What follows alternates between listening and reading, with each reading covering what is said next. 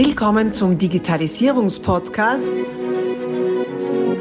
Digitalisierung ist für dich mit Markus Reitzhammer. Herzlich willkommen zu einer neuen Ausgabe meines Podcasts. Digitalisierung ist für dich. Und heute, meine lieben Zuhörer, betreten wir ganz neue Ebenen mit dem Podcast, weil jetzt gehen wir nicht in die Digitalisierung, sondern in die Quantifizierung rein, oder wie auch immer das heißt. Aus Nullen und Einsen wird, ja, was wird denn da eigentlich draus? Das werden wir jetzt gleich herausfinden, versuchen. Und ja, und die Welt des Quantencomputing werden wir heute zerlegen und dann hoffentlich wieder richtig zusammenbauen mit der Magdalena Hauser und mit dem Wolfgang Lechner. Beide sind sie Mitgründer und Mit-CEOs von Parity Quantum Computing. Und die sind gar nicht so weit weg, da in Innsbruck, man glaubt es kaum, kaum ist das Epizentrum der Quantencomputings. Herzlich willkommen, ihr zwei. Hallo. so, seid ganz verlegen. Gell? Ähm, ist ja tatsächlich so, also wenn man, wenn man eure Vitas so verfolgt, beziehungsweise äh, Magdalena, wir kennen uns jetzt schon eine Weile, wir haben uns, glaube ich, irgendwie über das IEC Hauser äh, kennengelernt, gell, da wo du Geschäftsführerin warst. Genau. Oder Gründerin warst du ja sogar auch, du hast das gegründet, ja. Beides, ja. Beides, Wahnsinn. Ähm, und, und jetzt Quantencomputing. Also sophisticated war es immer schon, was du so gemacht hast in meinen Augen. Äh, wie, wie bist du da hinkommen und was treibt dich an und was treibt euch an? Was, was habt ihr denn vor? Also meine Geschichte in der, im Bereich Quantum Computing fängt mit dem Wolfgang an und hört wahrscheinlich auch mit ihm auf. Das heißt, ich würde, ich würde tatsächlich die Geschichte in Wolfgang erzählen lassen, wie wir uns kennengelernt haben. ja, gut. Äh, ähm, ja, genau. Also vielleicht die, die Firmengeschichte. Also äh, die, die Firma selbst ist äh, 2020, also im Jahreswechsel 2019, 2020 gegründet worden. Ähm, aber der Startpunkt ist äh, eigentlich schon viel früher. Also die, die Kerntechnologie, äh, auf die die Firma aufbaut, ist 2015 erfunden worden. Das ist äh, ein Grundlagenpatent, was eine neue Art von Quantencomputer äh, beschreibt, was ich eben erfunden habe an der Uni gemeinsam mit Kollegen. Und ähm, schon ein Jahr nachdem wir diese Erfindung gemacht haben, ist eigentlich die, die Idee entstanden, eben eine Firma daraus zu machen. Wir können dann noch im Detail darüber reden, wie das genau passiert ist. Ähm, aber mehr oder weniger zeitgleich ähm, hat eben die Magdalena äh, mit anderen äh, Mitgliedern der Familie Hauser das äh, IECT gegründet, wo es eben genau darum geht, Spin-outs von Universitäten zu unterstützen. Und so sind wir dann eigentlich ins Gespräch gekommen und haben dann über vier Jahre, was die Gründung gedauert hat, da mehr oder weniger zusammengearbeitet. Zusammenarbeiten war in dem Sinne noch das falsche Wort, weil wir eigentlich auf den gegenüberliegenden Seiten vom Tisch gesessen sind. Und äh, dann kurz vor der Gründung habe ich die Magdalene gefragt, ob sie nicht die Seite wechseln will. Äh, und was mich sehr gefreut hat, dass sie das dann gemacht hat. ja, du hast da einiges richtig gemacht, Wolfgang, offenbar. äh, die Magdalena als Mitstreiterin zu haben, wenn man es so sagen kann, das ist sicher ein großer Gewinn. Selbstverständlich. Schauen wir mal. Schauen wir mal, sagt sie. nein, nein, also was ich bisher von dir mitgekriegt habe, hat das alles Hand und Fuß gehabt, was du, was du auf die Beine gestellt hast. Ähm, ja, es stellt sich natürlich, also mir mal sowieso die Frage, was macht es denn überhaupt? Kann man das irgendwie so allgemein verständlich darstellen? Ja, fang du Soll ich mal anfangen? Ja, okay. Also da wir ja immer beide als Co-CEOs auftreten, müssen wir uns immer ausmachen, wer was beantwortet. Fangen wir mal an. Also was äh, der Wolfgang schon vorher gesagt hat, ist, dass Parity auf dem Patent beruht, das er damals 2015 erfunden hat. Und was das besagt, ist äh, eine Art, oder was das beinhaltet, ist eine Art Bauplan, wie man Quantencomputer bauen kann. Also wirklich, ähm, wie soll der Quantenchip ausschauen? Und das Ganze ist ja nicht nur das Patent, sondern da sind ja, stecken ja mehr als zehn Jahre Forschung von Wolfgang und seiner Research Group drin. Und was wir bei Parity machen, ist, das gemeinsam jetzt zu vermarkten und mit Hardwareherstellern auf der ganzen Welt zu bauen, ähm, verschiedene Plattformen damit anzusprechen, also Plattformen in der Hinsicht heißt, ob das ein Ionenfalle ist, wie man es aus Innsbruck kennt, zum Beispiel von AQT, oder Neutralatome, da gibt es in Frankreich einen sehr großen Player wie mit Pascal, oder Superconducting. Und das sind die ganz großen, das ist Google, Amazon, IBM und so weiter. Das sind die, die an Quantencomputer arbeiten und das sind alles, alles potenzielle Partner, mit denen wir probieren, in den nächsten Jahren oder bereits schon erreicht haben, zu arbeiten. Okay, äh, da kommt mir ein kleines Sinn. Ich habe irgendwas gelesen, dass ihr mit der NXP da schon eine Kooperation habt in Deutschland, äh, mit der deutschen Luft- und Raumfahrt, da ganz ein schönes Etat erarbeitet habt. Äh, das heißt, ihr, ihr habt da die Architektur, das erinnert mich so ein bisschen an die ARM-Architektur, kann es so sein, die dann bei diversen Plattformen, bei diversen Herstellern dann implementiert wird. Ganz genau, also das ist sicher eine gute Analogie. Ähm, es gibt ein paar Unterschiede äh, zu ARM. Ähm, das eine ist, äh, dass, ähm, oder sozusagen der bessere Vergleich wäre eigentlich, äh, was wir entwickelt haben, ist sowas wie die RISC-Architektur, mhm. also wirklich die unterliegende Architektur vom ARM Business Model. Ähm, und das zeigt da irgendwie, dass das Quanten, in, in welcher Position das Quantencomputing ist im Moment.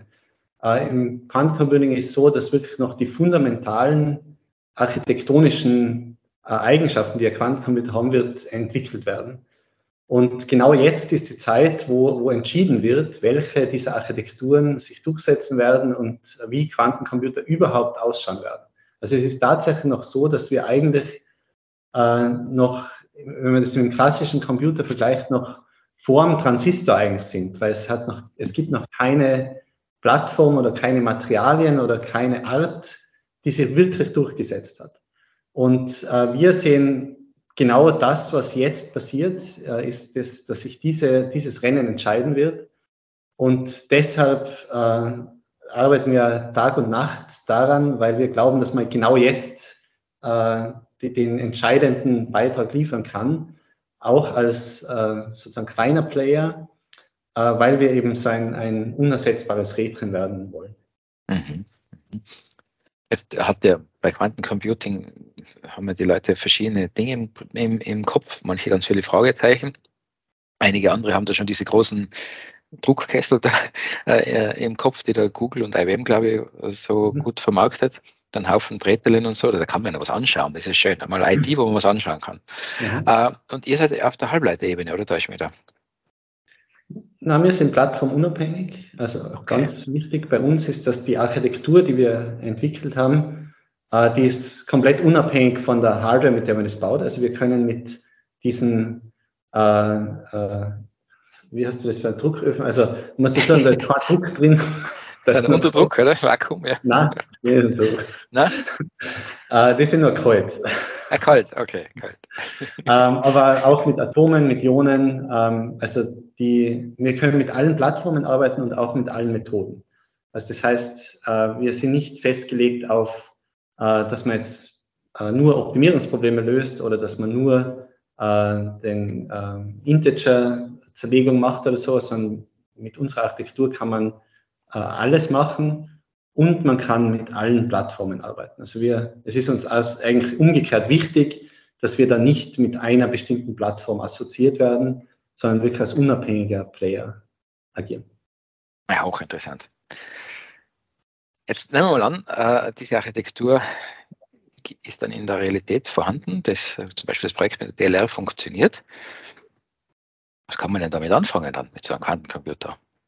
Also laut Bill Gates ein Quantencomputer in jedes Wohnzimmer oder wie macht ihr das dann? Wie seht ihr das? Das finde ich, also die, diese Aussage, was tue ich dann mit einem Quantencomputer und ist der dann bei mir daheim irgendwann, die, ja. hört man ja, die hört man ja oft. Das Problem ist, dass man sich dann vielleicht dazu hinreißen lassen würde, in die Zukunft zu blicken und zu sagen, nein, nein, es gibt nur fünf Quantencomputer auf der ganzen Welt. das habe ich auch ein paar andere falsch gelegen, gell? Aber was eher wahrscheinlich ist, sagen wir mal, wir können kurz in die Zukunft blicken bis nächsten fünf bis zehn bis zwanzig Jahre vielleicht. Ähm, also was im Moment passiert, ist, dass Quantencomputer in Hochleistungszentren, also diesen HPC-Centers, eingebaut werden. Das ist quasi eine, eine weitere Komponente in, im, im Supercomputerbereich, der für bestimmte Probleme eingesetzt wird. Und das heißt nicht, dass der klassische Computer komplett ersetzt wird, sondern es gibt einfach eine Variante, die Probleme effizienter oder ganz andere Probleme lösen kann, was im klassischen Bereich nicht möglich ist. Mhm. Mhm. Und wenn man sich so anschaut, was draußen immer propagiert wird, was ein Quantencomputer vielleicht als erstes lösen kann, dann sind es Optimierungsprobleme, dann sind es Probleme, wie die, die überall auftauchen, wie in der Logistik oder im, im Medizin, äh, Medikamentenproduktionsbereich bis hin zu Cybersecurity und so weiter. Das sind alles diese Probleme, die dann ganz gerne als erstes genannt werden. Mhm. Hast du von Cybersecurity angefangen, gell? Ja. ist das dein Thema? ja, schon auch. Äh, das ist natürlich so eine Sache, so von wegen Passwörter und Quantencomputer und wie viel die da noch wert sind. Ähm, und Verschlüsselungsmethoden. Das heißt, eigentlich werden wir dann die Quantencomputer auch brauchen, um wieder sichere Verschlüsselungsmethoden zu haben, die, weil die jetzigen mittels Quantencomputer 0, nichts gelöst sind. Ähm, Gibt es da, ist das Thema irgendwie auf dem, auf dem Radar oder wissen das so die, die Meinung der Quanten-Community? Beobachtet man das oder hat man da Lösungen an der Hand oder keine Ahnung, schaut man gut, wer da Zugriff auf solche Rechner kriegt? Ja, also das, das ganze Thema äh, Kryptographie ist, ist sehr zentral fürs Quantencomputing. Ähm, das ist historisch schon allein deshalb, weil da äh, die allerersten Quantenalgorithmen, die sind in den 90er Jahren entwickelt worden.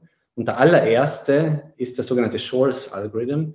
Und der Shores Algorithm, was der macht, ist, er kann äh, Integer-Zahlen in äh, äh, zwei Teile, also in, in, ein Produkt zerlegen äh, und kann das in äh, polynomeller Zeit, was am klassischen Computer exponentiell lange dauert. Und äh, sehr viele äh, bekannte Verschlüsselungsmethoden, äh, unter anderem RSA, ähm, basieren eben darauf, äh, dass da eine gewisse Asymmetrie herrscht, also dass zwei Zahlen miteinander multiplizieren sehr einfach ist, aber aus einer großen Zahl zwei Primzahlen zu machen sehr schwierig ist. Und da hat der Quantencomputer exponentiellen Vorteil und äh, das ist eben der Grund, warum man äh, dann sagt, dass alle derzeitigen Verschlüsselungsmethoden äh, im Moment knackbar sind mit Quantencomputern. Ähm, das ist natürlich etwas, was in, in der ähm, Computerwissenschaft auch bekannt ist, dass Verschlüsselungsmethoden immer in der Zukunft äh, hackbar sind. Also in 50 Jahren kann man sowieso jeden Schlüssel, den wir jetzt haben, hacken. Es ist nur die Frage, wie groß ist das Zeitfenster, in der verschlüsselte Daten verschlüsselt bleiben. Weil durchs Moore'sche Gesetz wissen wir, dass klassische Computer auch exponentiell schneller werden. Das heißt, es ist alles nur eine Frage der Zeit. Und was der Quantencomputer halt jetzt, oder das Problem für viele Staaten, was sehr viele Staaten sehen, ist, äh, dass halt im Moment ein bisschen unberechenbar ist, wie schnell oder wie groß dann dieses Fenster ist. Ähm, das heißt, viele gehen davon aus zum Beispiel, dass man, dass man in fünf bis acht Jahren äh, diese jetzigen Codes knacken kann mit Quantencomputern. Und also so optimistisch sind wir auf jeden Fall auch. Andererseits hat Quantencomputing auch ein Heil, Heilmittel. Also es ist einerseits äh, sozusagen äh, erlaubt es, jetzige klassische Codes zu hacken. Ähm, andererseits gibt es auch ein Heilmittel. Äh, ein äh, Heilmittel ist diese äh, sogenannte Quanteninternet. Äh, also da geht es darum, dass man, wenn man Schlüssel verteilt, also das heißt, wenn man, wenn man das wenn man irgendeine kryptografische äh, Nachricht hat, ähm, dann kann man mathematisch zeigen, dass wenn der Schlüssel gleich lang ist wie die Nachricht, dann ist die 100% sicher. Also dann gibt es keinen Algorithmus, der das lösen kann, weil es keine Korrelationen gibt in, in, der, äh, in der Verschlüsselung. Das heißt, wenn, wenn der Schlüssel gleich lang ist wie die Nachricht, dann ist es per Definition unhackbar. Und ähm, was man jetzt mit Quantencomputer oder dem Quanteninternet machen kann, ist, ähm, dass man Schlüssel so verteilt, dass man physikalisch herausfinden kann, ob die Nachricht abgehört wurde. Äh, und das ist tatsächlich, äh, also diese Protokolle, die basieren tatsächlich auf den Arbeiten von Anton Zeilinger, äh, der dafür jetzt einen Nobelpreis bekommen hat, äh, weil die sozusagen die Grundsubstanz von Quanteninternet sind eben verschlüsselte, äh, äh, verschränkte äh, Qubits und damit kann man dann diese, diese ähm, abhörsicheren Leitungen machen. Das heißt, Quantencomputer haben einerseits äh, klassische äh, Algorithmen ersetzt. Also das haben sie jetzt schon, weil jetzt schon eigentlich sogenannte Post-Quantum-Algorithmen verwendet werden, äh, auch im klassischen. Andererseits äh, haben sie auch eine neue Methode gebracht, äh, wie man äh, abhörsichere Leitungen mit verschränkten Photonen machen kann. Mhm. Ja, da, da, war ja ganz fasziniert, wie da die ersten Meldungen äh, in den Medien waren. Nicht? Der Teilinger hat jetzt gebeamt und so, also solche Schlagzeilen waren da ähm, wo dann Auch Informationen. In Eben in Innsbruck, ja. In Innsbruck passiert, nicht in Wien, sondern in Innsbruck. Ja, ich war sogar in einem Keller mal da, wo das passiert ist. Ja. also eine nette Episode, da hat man versucht, der Student äh, den Besuchenden äh, zu erklären, wie ein Quantencomputer funktioniert. Das war, war, hat, das hat weh da, ihm zuzuschauen, wie sich versucht hat zu verbiegen.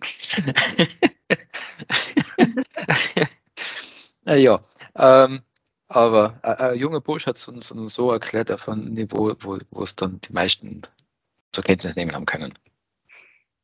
Ja, also war ganz fasziniert, das Verschränken und so, und dann kriegt man das mit, sobald da jemand mithört, das ist schon, ja, hat wieder, wieder so Sci-Fi-mäßig. Cool.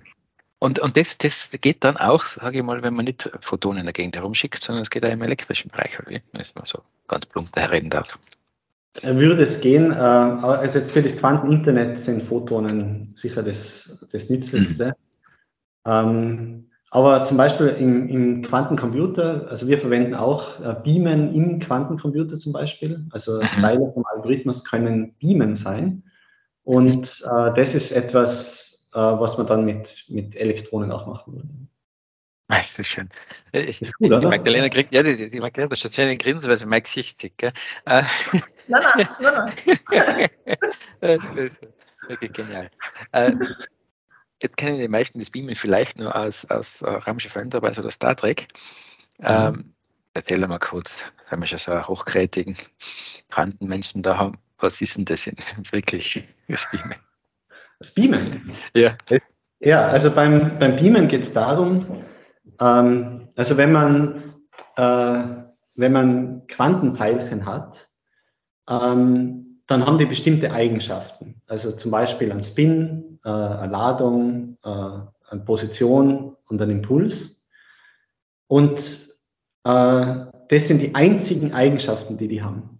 Also das heißt, wenn man das jetzt vergleicht mit einem klassischen Objekt, wenn man jetzt einen, einen Menschen nimmt oder äh, einen, äh, ja, Captain Kirk zum Beispiel, der hat sehr viele Eigenschaften, oder? Also der hat, äh, der hat Hände, Füße und so weiter, aber wenn man dann genauer hinschaut, dann sieht man immer mehr Details und mehr Details.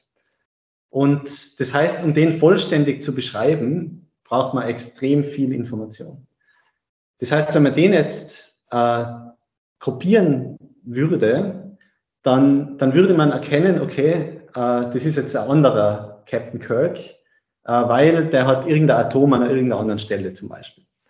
Jetzt, wenn man immer kleinere und kleinere Teile nimmt äh, und dann irgendwann, sagen wir, bei einem Photon ist oder bei einem Atom, ähm, dann hat man nur mehr wenige Eigenschaften, die dieses Photon hat. Zum Beispiel, äh, ein Photon kann ich beschreiben durch äh, was die Position, Frequenz und Spin oder Polarisation, sagen wir.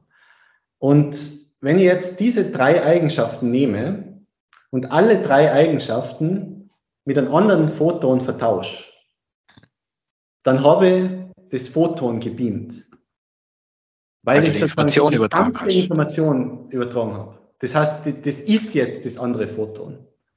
Und äh, das, das hat der Zeilinger dann als das Beamen bezeichnet, weil, weil es sonst keine Information gibt. Also die, die entscheidende, äh, also die, die, der entscheidende logische oder die, die, die Erkenntnis, die man da gewinnen muss, ist, dass wenn man alle Eigenschaften von etwas nimmt und woanders hin tut, dann hat man das Teilchen dahin getan.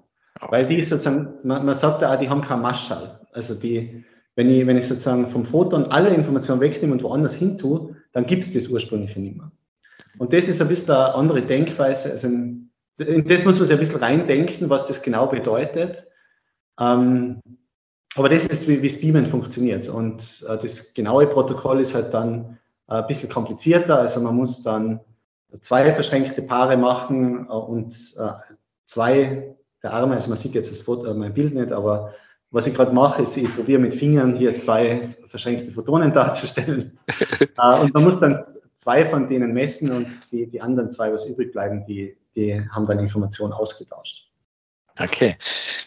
Das ist mal was Philosophen eingefallen, die sagen, wenn man alles wegnimmt an Materie, was bleibt dann noch Information? Und im, Prinzip übertragst du die Information von ja, einem also, Objekt aufs andere und dann ist es ja de facto ja. dasselbe. Ja, also ähm, ähm, da äh, kann man auch einen großen Physiker zitieren, äh, was, äh, also ich kenne es von Zeilinger zumindest. Äh, also unser Spruch ist in der Physik ist ja Information is physical. Und das ist eine Bewegung, die, die ungefähr ich würde sagen, 60er, 70er Jahre begonnen hat, dass man nämlich Informationstheorie mit der Quantentheorie verbunden hat. Das ist einfach die Quanteninformationstheorie. Und ähm, diese ganzen äh, Gesetze, äh, die man aus der klassischen Informationstheorie kennt, wie Shannon, äh, Entropie und so weiter, die haben alle äh, quantenmechanische äh, äh, Analoge. Und Information ist, ist etwas, was superphysikalisch ist. Also zum, zum Beispiel, ähm, die Relativitätstheorie. Also das heißt, äh, die, das Geschwindigkeitslimit für äh, physikalische äh, Objekte ist ja die Lichtgeschwindigkeit. Und das gilt nur dann, wenn Information übertragen wird dadurch. Also zum Beispiel, wenn ich, ähm, wenn ich, also das heißt, alles, was Information trägt, ist, kann höchstens in Lichtgeschwindigkeit gehen. Ähm, also zum Beispiel, wenn ich mir jetzt vorstelle, ich nehme einen, einen Laserpointer, also einen Punkt, der, der irgendwie an die Wand projiziert ist, und dann tue ich die Wand äh, Lichtjahre weg. Also ich tue die immer weiter, weiter, weiter weg. Und dann bewege ich meinen Laserpointer äh, mit, mit der konstanten Geschwindigkeit, dann wird sich der Punkt irgendwann in Überlichtgeschwindigkeit bewegen. Und das ist kein Widerspruch zur, zur, zur Relativitätstheorie, weil er damit keine Informationen übertragen kann. Und das ist ein, ein Grundprinzip, was der, der Anton Zeilinger wieder mal äh, wirklich zur, zum obersten Prinzip erhoben hat, nämlich dass alles, was wir uns in der Physik überlegen müssen, müssen wir immer aus einem informationstheoretischen Standpunkt überlegen. Und das, was ich gerade gesagt habe, ist genauso ein Beispiel, ähm, wie, wie wichtig eigentlich Information in der Physik ist. So viele Inhalte. Wir stoppen hier kurz und teilen dieses Interview auf mehrere Teile auf. Folge unserem Kanal, abonniere ihn, um auch den nächsten Teil nicht zu verpassen. Abonnier doch gleich unseren Podcast und vergiss nicht, eine 5-Sterne-Bewertung zu hinterlassen. Bis dann, wenn es wieder heißt, Digitalisierung ist für dich mit Markus Reitzhammer.